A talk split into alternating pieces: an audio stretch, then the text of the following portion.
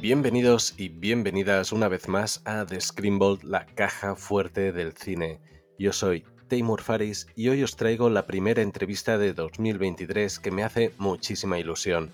La invitada de hoy es actriz, también es directora y yo creo que se define como alguien que quiere contar historias. Es una amiga a la que quiero un montón y una de las personas que sin falta lee cada uno de los guiones que escribo. Sea bueno, malo, terrible, lo que sea, se lo lee todo. Ella es Marta Besa y hoy hablaremos de mucho cine, de su amor por el teatro y aparte de mucho más, añadirá también un título a la caja fuerte del cine como hacen todos los invitados pero antes de empezar, recordad darle a seguir en la plataforma que nos estéis escuchando o suscribiros en Spotify para habilitar los extras para suscriptores. Ahora sí, entremos.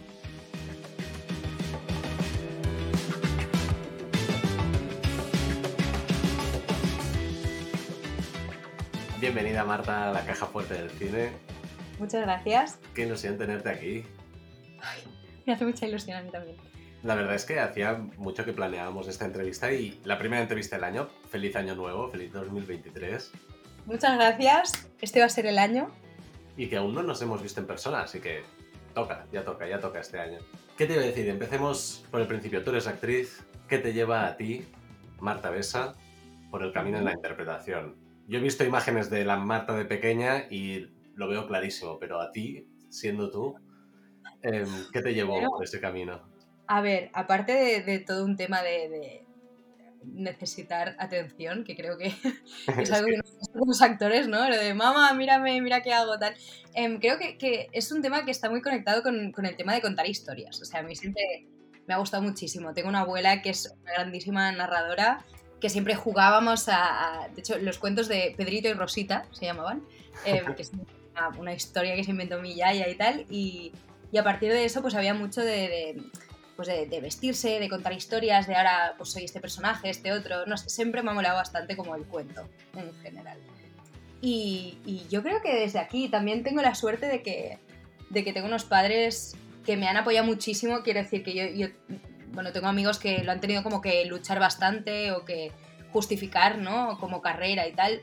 Tengo unos padres que, mira, he tenido la suerte de tener su apoyo, de tener el privilegio como a nivel de recursos y demás para poderme dedicar a esto un poquito como es eh, eh, gente que, más que cortarte las alas te, da un poco como de viento para que tires para arriba, ¿sabes? Entonces creo que eso, pues, un poco mix-max de todo. Pero bueno, la, semilla sería esto, el tema de, contar historias, que ya lo hemos hablado alguna vez, pero es como, sí, el kit de la cuestión, yo creo. Totalmente. Mira, ahora que has comentado un momento sobre tu abuela, em, tu abuela Rosa. Sí. ¿No? ¿Sería? Sí, sí, sí. Eh, te quiero preguntar sobre ella y sobre otra faceta que tienes tú porque hubo un momento en, tu vida, hace cuatro años, que pasaste de estar delante de la cámara a dirigir un documental sobre ella, sobre ella y sobre sus lentejas, precisamente, que tuve el placer de montar ese documental. Sí, sí, sí, maravilloso. Quiero saber qué, te llevó a, querer contar esa historia familiar, esa historia que venía de tu hogar. Sí, mira, em, esto em, parte de, una idea básica que es que creo que, nuestros abuelos, justamente, bueno, la generación de nuestros abuelos, em, sobre todo esos abuelos de la posguerra española y de la guerra, que es que lo vivieron todo, ¿no?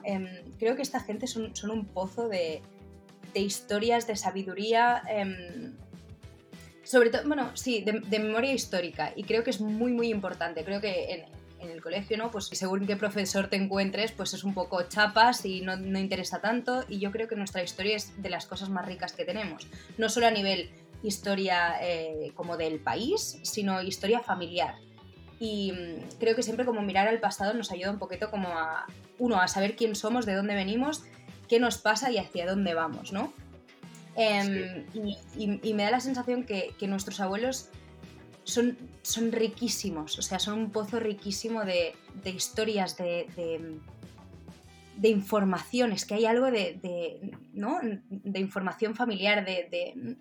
Me, parece súper fascinante. Y con mi abuela, bueno, siempre hemos tenido esta cosa de que comiendo, cenando, ¿no? Mi, abuela es, puro amor a través de la comida y en estos sitios ella se empieza a abrir, ¿no? Hay esto como de la generación del silencio y tal.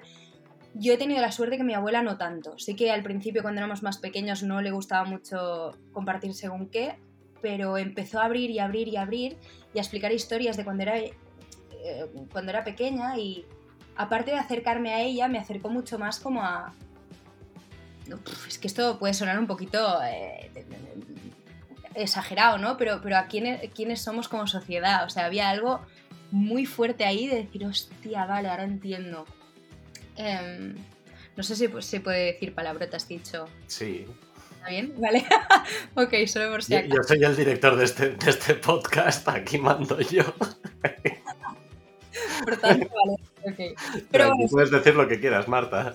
Vale, vale, súper, súper. Pues básicamente, bueno, me venía de eso, ¿no? De, esta cosa de, de mi abuela, de contar muchísimas historias de cuando era em, joven, de, de, su familia, de la gente que tenía alrededor del barrio, em, de cómo se vivían las cosas antes, la pobreza, el hambre, hay, bueno, hay, hay temas, ¿no? Temas y temas. Y, me pareció súper interesante y de repente se me metió en la cabeza em, hacer como un recopilatorio de, historias, porque hablándolo con amigos y tal, me di cuenta de, ostras, sí, pues mi abuela me ha explicado cosas que no sé qué. Y de repente estábamos ahí todos compartiendo historias de nuestras abuelas, nuestros abuelos. me pareció súper interesante y pensé, pues mira, vamos a empezar por el principio, algo sencillito, tal.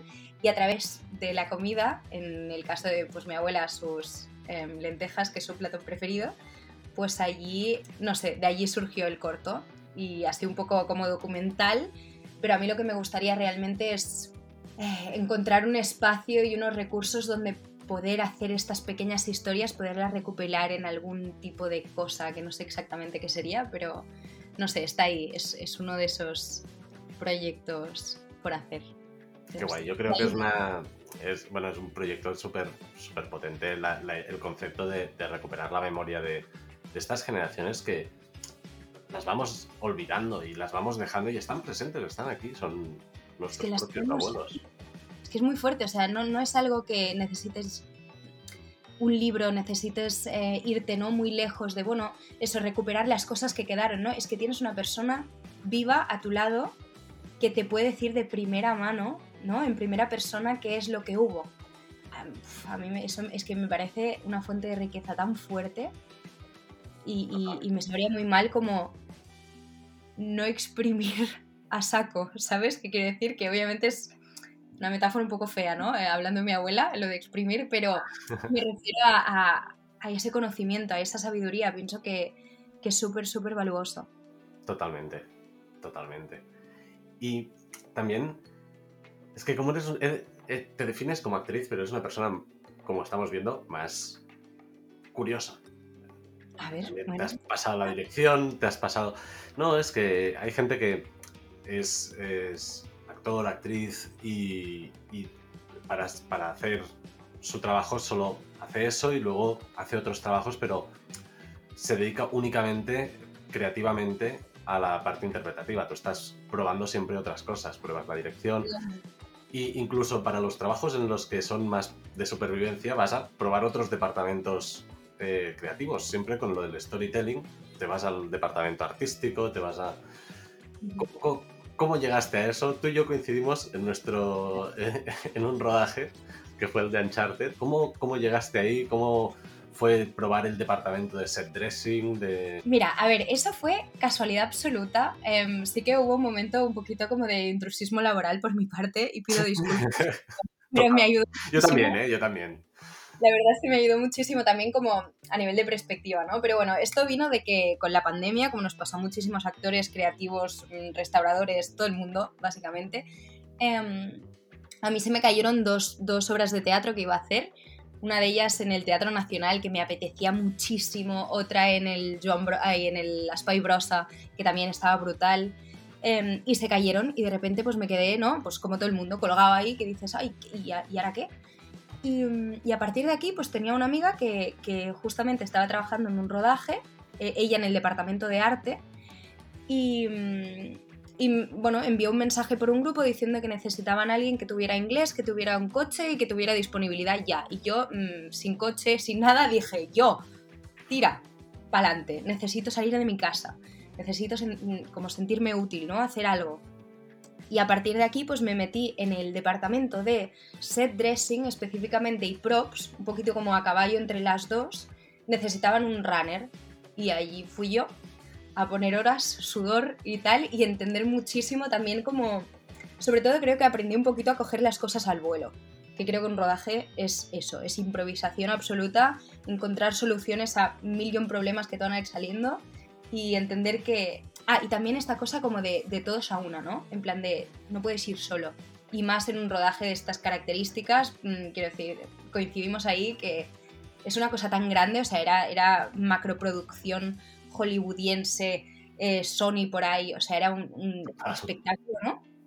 Y allí te das cuenta que, es muchísima gente remando en la misma dirección y que no puedes ir tú coger un bote e irte por ahí, ¿sabes? O sea, que es un todo el mundo a tope, haz tu trabajo, pide ayuda, eh, don't be cocky, que no sé cómo se diría esto en español, pero rollo, es como tira millas, ¿sabes? Sé humilde y, aprende muchísimo. Y, la verdad es que fue una experiencia brutal esa.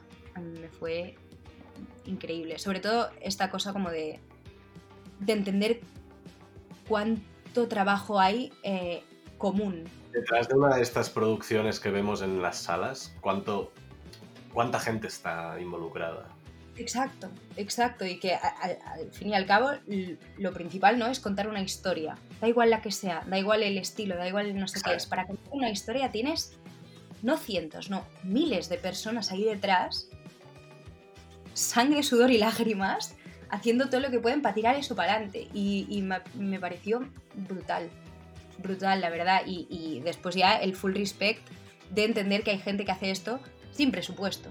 Porque nosotros estábamos en una producción increíble.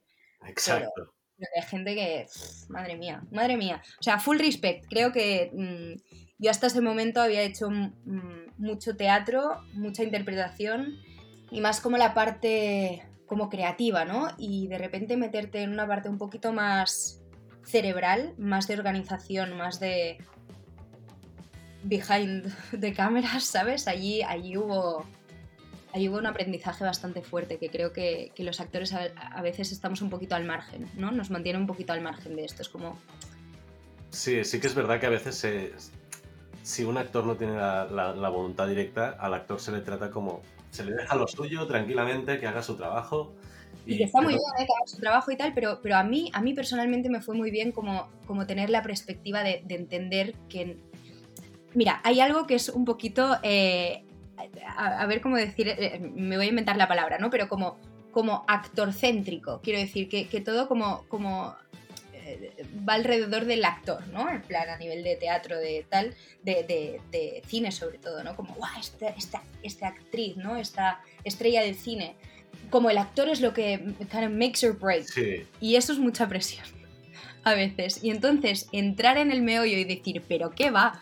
Pero si el actor es lo último, quiero decir, sí, se le ve la cara, obviamente pues pone la cara y el cuerpo para eso, pero ostras, una película es imposible sin los millones de personas que hay ahí detrás. Con, los minimísimos detalles, es que, ¿sabes? Todo, Desde, desde el runner hasta el blocker, hasta el dire de foto, o sea, en una producción tan bestia, hasta la más pequeña, que no tienes ni la mitad de posiciones que tiene un... En plan, desde un equipo de 7 personas a un equipo de 3.000, yo creo que todo el mundo cuenta, todo el mundo tiene su... Sí que es verdad que luego lo que vende es otra cosa, pero... Total, totalmente. Pero... La película es cada, cada persona que está poniendo su grano de arena. Totalmente, totalmente de acuerdo. Y te quería preguntar, tú que has, ahora que has trabajado en cine y en teatro, has estado en los dos. ¿Cómo compararías o equipararías el espíritu eh, de trabajo en equipo de teatro y de cine? Uh. Mira, a ver, tampoco creo que esté yo muy cualificada para hablar de esto porque tampoco tengo tantísima experiencia en los dos. Em, pero me da la sensación, al menos esto eh, puede que sea un poquito por mala suerte ¿no? de, la industria de este país, pero me da la sensación que el teatro es un barco de pesca y el cine es un crucero. ¿Sabes? Los dos hay, muchísimo trabajo detrás, hay una grandísima infraestructura, pero me da la sensación que en el teatro hay algo como más de arremangarse, em, ¿sabes? Y, sí, entiendo, te entiendo perfectamente. Ah, sí, hay, algo como... Todo, todo es trabajo en equipo, pero sí que es verdad que en, en el cine como es tan grande lo que vas a abarcar, se hacen como grupillos, subgrupillos más pequeños. En cambio, en un barco de pesca todo Cristo se conoce. No sé si esta es la mejor metáfora. No, pero es buena, es buena, es buena. Pero me da algo como de esta cosa... Em, es una metáfora muy mediterránea. Sí, como, ¿no? Camadería y como una, cosa mm, casi pirata, ¿sabes? Casi piratesca de, de, todos a una y aquí estamos y nos llueve encima y es lo que hay, pero esto tiene que seguir flotando. Y el otro es, mm, ojo, que si esto se estampa contra como el Titanic, la liamos, pero es una infraestructura mucho más grande, es, es un crucero de lujo del cine. Me da la sensación, al menos en este país o al menos las experiencias que yo he tenido, que también es verdad que hay cine hecho con poco presupuesto que también creo que tiraría más hacia eh, los barcos de pesca, pero, pero sí, sí, esta, sería mi metáfora, es que tampoco sé decirte muy bien. Dentro de mi experiencia, habiendo, o sea, entendiendo que yo he hecho teatro sin nada y he hecho cine con todo, vendría a ser esa la metáfora. Bueno, es buena, es buena. Te quería preguntar, antes de entrarte a preguntar Em, sobre gustos, cosas que te gustan, tal. Te quería preguntar sobre un recuerdo. Es que si no, a veces me olvido de esta pregunta hasta el final y, quiero, quiero ah. tenerlo aquí. Mm. Un recuerdo que tengas relacionado con el cine, con... Sí, con el cine, con una sala de cine, con un estreno, con un momento, una película, viéndola en el sofá, eh, yo qué sé, pero con el cine. Que el cine te marcara. Sí una experiencia que me marcara con el cine. Es que creo que tengo tantísimas. Tengo tantísimas que te voy a ir. vale, mira, tengo tantísimas que te voy a ir a, una de hace relativamente poco y creo que es de las más como épicas porque yo no sabía que eso podía pasar. Em, como bien sabes, porque en principio teníamos que ir juntos con un grupillo y tal, fui a Cannes este año pasado Em,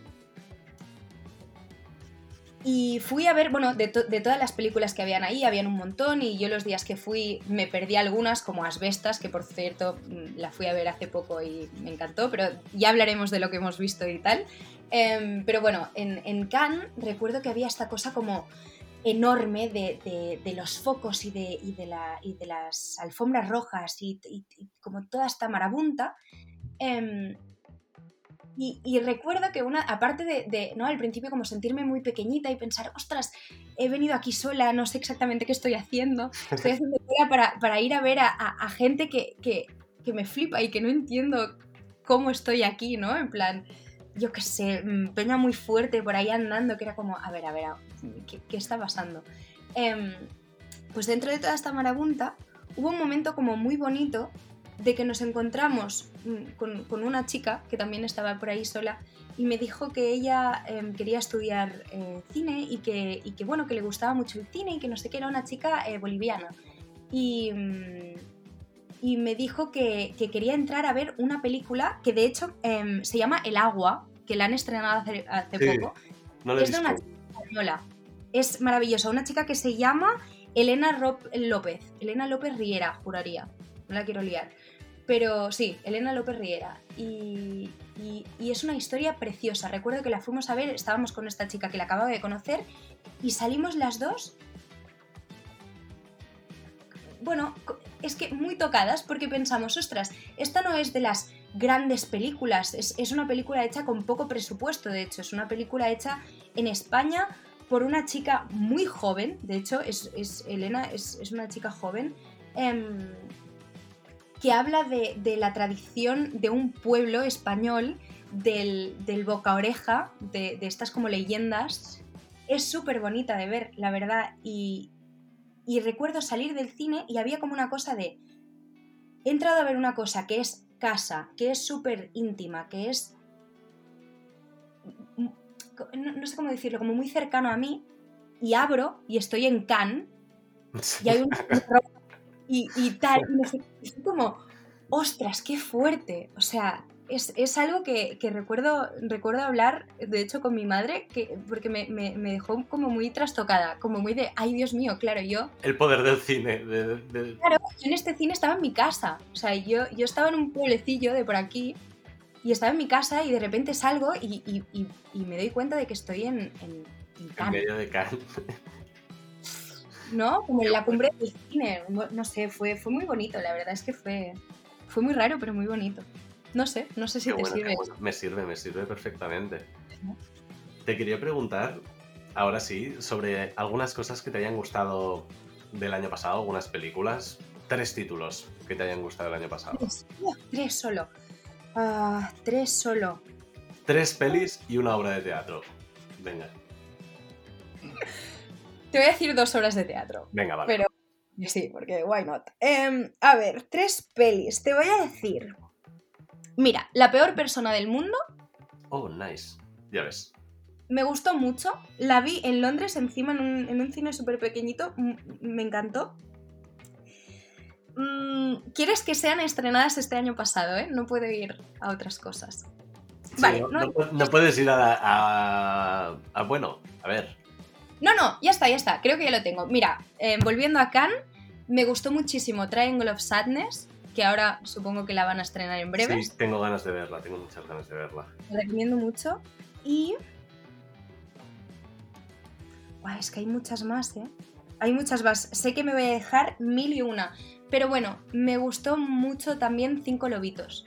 Sí, porque después también vi muchas otras que sé que me gustaron muchísimo, pero no son de este año. Mm, Y simplemente, pues, pues mira, me gustó mucho verlas porque no las había visto aún. Entonces, en cuanto a Oh, qué difícil esto de las obras de teatro. Pero bueno, va, mira, te voy a decir una obra de teatro que fui a ver hace muy poco y que, y que espero que estrenen en breves este año, porque la fui a ver así un poco como clandestina. Y es Una casa en la montaña de Albert Burunat, em, que salen Javi Beltrán y, y Sergi Torrecilla. Y mola muchísimo. Es una pedazo de obra de teatro, la verdad y, y te, y te, te lleva otra vez a esta cosa del, cuentacuentos, que creo que es un poquito como el mood en el que estoy últimamente. Entonces eso me gustó mucho. Y después también vi, pues que he visto muchas obras de teatro y me sabe como mal dejar tantas fuera, pero vi una lectura. em, la, la directora se llamaba Lisaboa Houbrecht, que no sé cómo se pronuncia, Vale. pero era muy guay y la obra de teatro se llamaba GIF, GIF Toxic, entre paréntesis. Y estaba muy guay, era una, una lectura que hicieron, em, la protagonista era Rosa Buladeras Ah, vale. y, y sí, la hicieron en el TNC, era una lectura, o sea, estaban con el texto en la mano, pero fue una de las, de las mejores como- montajes, lecturas montadas que yo, que yo he visto en, en mucho tiempo. Y me dejo muchísimas y me sabe súper mal dejarme muchas otras porque, porque la verdad es que he visto teatro muy bueno este año, estoy muy contenta. Ya ves. Te quería preguntar también. Yo, yo es que tengo pendiente. El año pasado no pude, no pude ir tan- a tanto teatro y este año quiero empezar bien. Y. ¿Tienes alguna obra este año que digas, este año va a venir X obra, en plan, y, y tengo ganas de verla? Mira, muchísimas. Em, para empezar tenemos, la voy a ver mañana, voy a ver una previa mañana de esto. De, de esto. Em, tenemos un colega que estrena Upgiven Head, dos colegas que estrenan Upgiven Exacto. Head. Yo voy el sábado. Exacto, yo voy mañana a ver la previa, que creo que va a estar muy guay. Después también esta que te he dicho que la fui a ver, la de Una casa en la montaña, sé que la van a estrenar, aún no sé exactamente dónde, por tanto no puedo Estaré al tanto, pues. sitios, pero está muy muy chula para verla. Tengo muchas ganas de ver Ragazzo, de Lali Álvarez. Ah, sí, cuando dio el plan, ¿no? La hacen en la Villarroel y, y ya se acaba, o sea, han dicho que van a acabarlas, así que yo, si, si alguien no la ha visto, que la vaya a ver, porque me la han recomendado muchísimo y si es Uriel Pla, mm, yo voy de cabeza. Em, y, y bueno, y después lo otro que, que tengo ganas de ver es mucho cine. Mucho cine, tengo muchísimas em, pelis que, que no he visto y que, que me muero por ver, pero sí, sí, Bueno, así de quedan, quedan pelis por estrenar del año pasado que, que quedan de las buenas por estrenarse aún. Bueno, yo no he visto, ya están estrenadas, pero no las he visto, las tengo pendientes, de hecho, esta semana. El viernes voy a ver eh, After Sun Oh, esta la tengo pendiente yo también, After Sun. de, de- de Charlotte Wells. em, la tengo pendientísima. Y después tengo también muy pendiente em, Everything Everywhere All at Once. Que vamos el domingo, espero. Todos. Es, es, un peliculón. Yo tengo unas ganas de repetirla esta. Y es que, no, sí, sí. es que hace un año, la vi hace un año a lo, a lo tonto, en plan, se estrenó más o menos paralelamente a la vez que Doctor Strange. Y eran las dos pelis multiversales, en plan. Y, y, la fui a ver así, en plan. Nadie la quería ver. La gente, en plan, vaya tontería. Y. claro. es que esto ha, sido la leche. No, no. lo va a petar, lo va a petar en, en temporada de premios. Lo tengo clarísimo. No, pero ahora se vienen, este año se vienen aquí en España que no se han estrenado aún, eh, The Fablemans de, de Spielberg, se vienen también The Whale, em, vienen algunas que... Este año vendrá buen cine, se vienen buenos estrenos. Yo últimamente estoy muy contenta con todo lo que se está haciendo, tanto teatro como cine.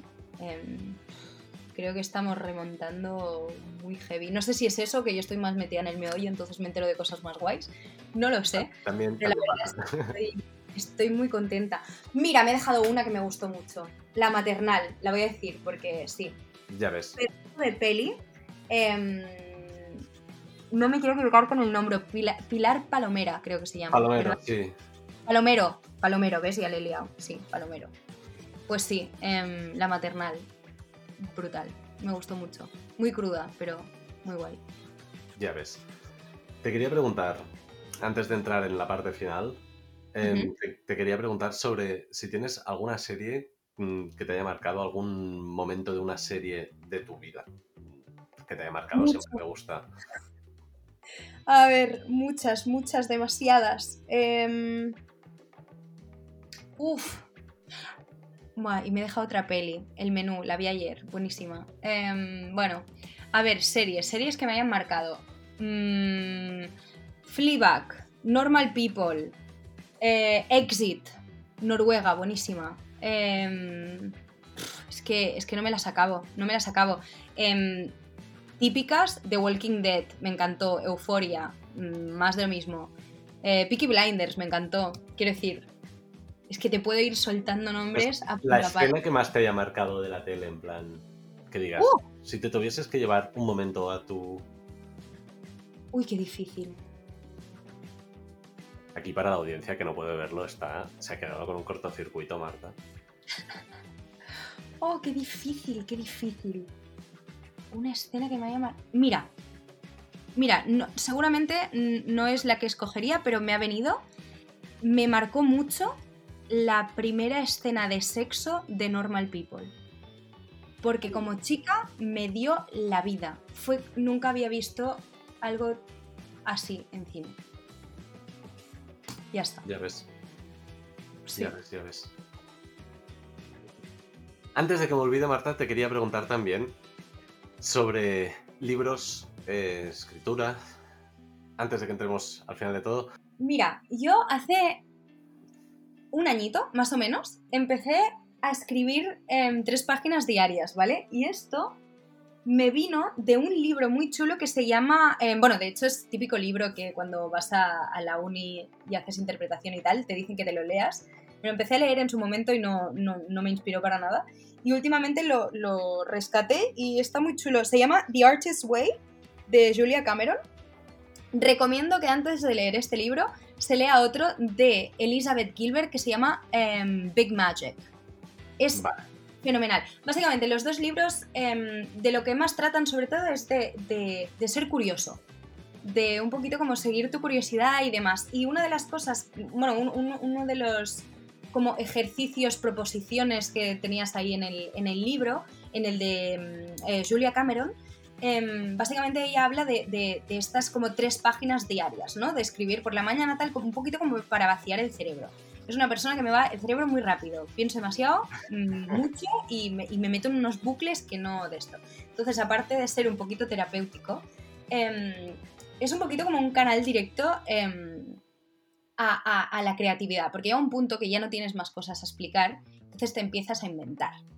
Y eso está muy chulo. Yo me, explico muchas historias a mí misma me encantaba, antes hablando de Rosa, ¿no? de mi abuela, em, a mí me encantaba que me, que me, contaran cuentos, sobre todo antes de ir a dormir, que me contaran cuentos eh, a la hora de comer, me daba igual, o sea, a mí que me cuenten historias es como uno de mis guilty pleasures. y me cuento muchas historias a mí misma con estas historias, eh, con, estas, con estas páginas. Ya ves. Em, y, bueno, ahora llevaba unos días así que iba escribiendo sobre, yo qué sé, leyendas que me inventaba y demás. Y, y me leí un libro que me recomendaron. Eh, estuve hablando con, bueno, da igual, con, unos compañeros, pero básicamente me, me recomendaron un libro sobre escritura y demás. Y es una obra de teatro de Juan Mayorga que se llama El chico de la última fila. Se han hecho ya bastantes como producciones, juraría que se hizo como una adaptación a una peli, yo no la he visto, solo me he leído la, obra y realmente lo recomiendo mucho. Así como una obra de teatro para leer, está muy guay. Em, tengo mil otras obras de teatro que podría decir, pero no acabaríamos ni pasado mañana. Pero esta que me, la he acabado ayer por la noche, quiero decir que es farres. Em, qué recomiendo mucho. Sí, sí, sí. Ahora sí, Marta, viene el momento. Estamos en la caja fuerte del cine. ¿Qué película traes y por qué la guardas aquí en la caja fuerte? Mira, voy a ir con mi. con mi. ¿Cómo has dicho? Como primer. Mm, con mi primera opción. Fue la primera que me vino a la cabeza y pensé, es esta, no le des más vueltas, porque mm, obviamente pondría muchísimas más. Pero creo que la mía es Captain Fantastic, clarísimamente. Es que es, e, es una preciosidad de peli. ¿Por qué la traes? ¿Qué es, qué es lo que te hace traer esta película? Mira, aparte de que es bastante una comfort movie, em, es típica peli que vería en un, poquito como Harry Potter, ¿no? En plan, esos momentos que dices, necesito volver un poquito a mí, em, resguardarme, tal. Pues es una de estas pelis. Em, la temática es dura, sí, mm, pero creo que, hay, un tema como de perspectiva de los personajes muy idealizado, ¿no? Tienen como una ideología muy marcada, que obviamente también es, muy autocrítica la, película con estos personajes y con esta visión, ¿no? Esta, cosa utópica. Em, pero bueno, a mí me parece que, los humanos en general somos, somos ideales, ¿no? Somos, somos como nos comportamos y y es una película que me parece preciosa por eso. Hay un tema familiar, hay un tema de. Cómo criar a tus hijos, ¿no? la, idea de. Sí, pero es que, es que creo que no es ni eso, ¿no? Es, creo que es. Yo, yo la parte idealizada de esta película me la como con patatas. Mm, he oído y, leído muchas críticas, pero yo me la como con patatas y pienso, pues, pues a mí me parece preciosa. Hay, hay una escena la, última escena, ¿no? La escena, bueno, no es la última escena, pero es la, escena como de la despedida. No quiero hacer spoilers, pero la escena del acantilado, esa despedida, yo se me pone los pelos de punta aún. Em, creo que es la mejor versión de Sweet Child of Mine que se ha hecho en la vida. Em, la estética de la película es preciosa, quiero vestir de colores cada día gracias a esta gente. Em, me parece muy bonito y, y creo que hay algo en un padre siendo autocrítico después de mucho tiempo, porque le cuesta lo suyo. Pero para mí hay algo como, no sé cuál es la palabra, redeeming en español. Eh, que se redime. Exacto.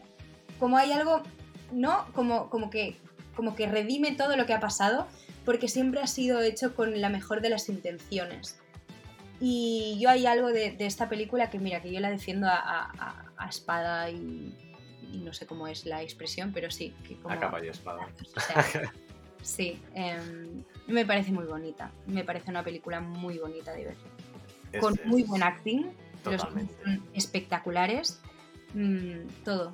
todo. ¿No, te sorprende que siendo un cast que la mayoría, la vasta mayoría son preadolescentes y niños, están brutales? O sea... Están brutales, están brutales. Sobre todo el, chiquitín. O sea, bueno, es que, es que, es que todos, ¿eh? Porque todos, es que todos, todos, es que no tengo no tengo altres d'això. La, la más pequeña es increíble, el, el, chavalín, como el más pequeño, el que, se rebota, es un espectáculo de actor. Mm, es que todo el mundo, es que, es que es increíble, es una película maravillosa. ¿Hay alguna escena, aparte de, de la despedida. ¿Ventilado? Em, ¿Con la que te quedes? Mira, sí, sí. Hay una escena en que, en que mm, la niña más pequeña va haciendo preguntas supuestamente incómodas, ¿no? Em, hay un momento en que parece que va hacia un sitio, la escena parece que va hacia, uy, el momento incómodo of the birds and bees, ¿no? Como eh, el momento incómodo este de hablar de el sexo entre un hombre y una mujer, ¿no? Em, y, y de dónde vienen los niños, ¿no? Y parece que va por ahí, ¿no? El típico que ya lo hemos visto varias veces, ¿no? La incomodidad esta de los padres cuando tienen que hablar de sexo de los hijos. Obviamente, ya se ve por la película por dónde va, ¿no? Que este padre, pues, no va a tener ningún problema en resolver esa situación, se lo va a contar tal cual, plin. Y entonces le da una vuelta y hablan de, eh, de una violación, ¿no? ¿Y qué es violar? Y se lo cuenta. Tal cual, plin. Y yo aquí creo que hay algo que me, me resuena mucho esto de no hablarles a los niños como si fueran gilipollas. Creo que también hay una cosa, obviamente, de adultificar a un niño que es un poquito too much. Pero, pero, pero a mí esa escena me, me fascina, me encanta me gusta mucho. Y me da la sensación que los actores, ¿no? la, actriz real, em, que seguramente esa pregunta iba en serio y ella no sabía de qué iba el tema. No tengo ni idea, ¿eh? tampoco, tampoco he leído al respecto, no sé exactamente. Pero sí, sí, sí, esa escena me gusta mucho, la verdad. Te quería preguntar también. Es que el personaje del padre de... Bueno, es que a ver, Em, tampoco quiero entrar mucho en spoilers, pero el personaje del padre de la, de la, de la esposa, bueno, de la madre de los niños, o sea, el abuelo. El abuelo, sí. ¿Qué opinión tienes al respecto de, uh. del abuelo? Uh. Em. Porque yo tengo sentimientos encontrados con este personaje, porque es un... No, no, para nada, para nada, por favor, compartamos información. A ver, mira, yo lo que me pasa con este abuelo es que es muy próximo a, lo que conozco, ¿no? Creo que todos tenemos una figura en la familia que es así y que, y que su intención es la mejor de las intenciones. Quiero decir que, aunque al principio obviamente nos lo plantan como, como, como el, antagonista, ¿no? Como, como la persona, el, malo, ¿no? Como el que no quiere que tal. Em, hay, bueno, es que claro, hay una figura un poquito patriarcal, ¿no? Como de el protector de la familia y el que sabe y el que toma las decisiones, ¿no? Y es algo que a, mí me parece interesante que esté aquí porque también, o sea, creo que te planta en la cara, ¿no? Esta cosa de, bueno, esta, este, este idealismo que tienen ellos, estos ideales tan mm, de hecho concretos, ¿no? Y, a los que se aferran tantísimo, vienen de algún sitio. Y, no es que hayan tenido, no, no, es que la madre haya, de hecho es el, es el padre del padre, no, es el padre de la madre. Es el padre de la madre, es el padre de la madre. Madre, claro. Entonces el hecho de que, de que la madre se haya ido al otro extremo, ¿no? O se fuera al otro extremo y tal, no es porque tuviera un padre horrible. No es porque fuera una persona tal, no, es un, es un, es un señor muy normal, es un señor que todos tenemos padres, abuelos, tíos, así. Mm, quiero decir, no es una rebelión em, de un extremo a otro, es simplemente un, bueno, es que yo estos ideales no los comparto. Y el hecho de que, de que no me lo hayan caricaturizado, a mí me gusta que esté esa figura.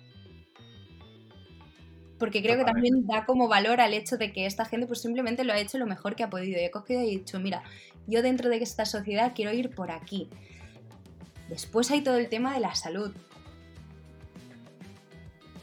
Es que ahí está por eso digo que yo con este personaje tengo sentimientos encontrados, porque no comparto el cómo, cómo le dice las cosas a, a Viggo Mortensen, cómo, cómo lo, cómo, cómo, se enfrentan, pero en el tema de la salud de la, de la madre. Ella está, ella está, enferma porque, porque tiene una depresión, tiene un, un, O sea, su diagnóstico es bipolarismo. Y entonces ella tiene depresión, que es una de las cosas que también me gustan, porque no lo hablan. Creo que también hay, se habla ¿no? de, salud mental de manera como... Yo de las primeras veces que había visto una película que hablaba de salud mental un poquito con pies y cabeza, meaning que hablaban mucho de, de mamá está enferma. términos como son. Enferma. Mamá está enferma de verdad y no solo por tener un cáncer estás enfermo. Cuando tienes depresión o cuando tienes un trastorno bipolar, estás enfermo y necesitas un seguimiento y necesitas seguramente medicarte. Muy probablemente. Em, entonces, em, creo que ahí también hay como un, hay como un debate, hay como una dualidad que dices, ay Dios mío, em, claro, lo dejas entonces todo por la salud de ella, intentas buscar alternativas, te fías de estas alternativas, eres suficientemente... Em, ¿Cuál es la palabra? Repelente, pero no es la palabra repelente. Hay otra, pero bueno, da igual. eso, ¿te crees suficientemente Em, astuto como para poder hacer como para poder tener una, solución mejor que la que ha tenido la ciencia años y años y años en investigación. Uf, aquí, ¿sabes? Empieza a venir como, bueno, empieza a haber un debate real. Sí que es verdad que acabas, o sea, acabas empatizando con este, con este personaje. Bueno, es que acabas empatizando con el padre, con el abuelo, con el hijo, con, la hija. Estás con la madre, con todo el mundo, ¿sabes? Y dices, ostras, Em, me gusta que plantee esta, esta especie como de debate entre el ideal y te pongo una enfermedad por en medio porque entonces es como, bueno, a la que hay enfermedad ya como todo se vale. Es como, bueno, sí, obviamente, depende, depende de cómo lo vivas. Depende de si, de si eres suficientemente tozudo como para entender que tus ideales implican Em, o sea, cómo, de extremos serán tus ideales, por tanto, si necesitas como irte off the grid completamente y por tanto... Mm, cortar con la sociedad y... Y por tanto cortar con la, con la posibilidad de sobrevivir. O si de repente dices, bueno, pues, pues esta vida implica que en el momento en que me tenga que morir me muero. Mm, no sé, yo creo que plantea muchísimas cosas esta, esta película y creo que que la gente tiene opiniones bastante fuertes sobre ella porque el idealismo da mucho miedo. Y, somos muy rápidos en tachar a la gente de, ingenua. Entonces, no sé, yo, es una película que realmente me gusta mucho. También por lo simple y bonita que es, ¿eh? o sea, por el simple hecho de que tú la ves y, y es bonita de ver, es tierna. Qué bueno. Pues Marta, muchísimas gracias por traerla a la caja fuerte porque yo creo que es, de estas películas que tiene su lugar en la caja fuerte del cine.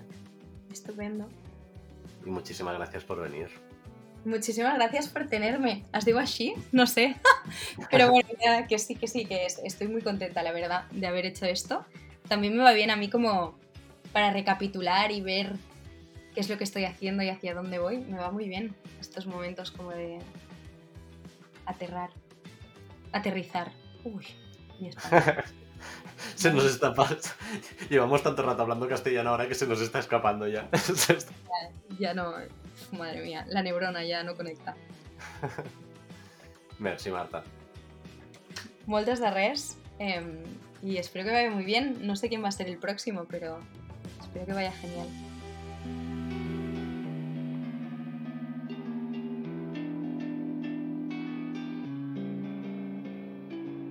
Y aquí termina el programa con Marta. Como habréis notado, llega un momento en que ninguno de los dos podemos hablar más castellano entre nosotros y se nos escapa el catalán, se nos escapa el inglés, que son las lenguas que usamos habitualmente entre nosotros.